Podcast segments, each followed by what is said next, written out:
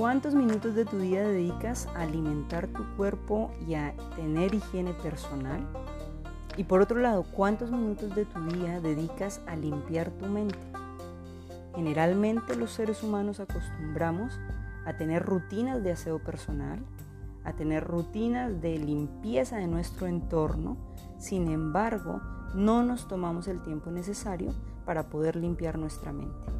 ¿Cuántos años tienes tú sin limpiarla?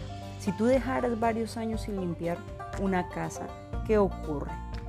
Por tanto, aquí en mi canal, Dilo cómo hacer, te ayudaré a través de una serie de meditaciones guiadas para que puedas empezar a hacer esa limpieza. Gracias por seguirme. Te invito a que escuches todos los audios.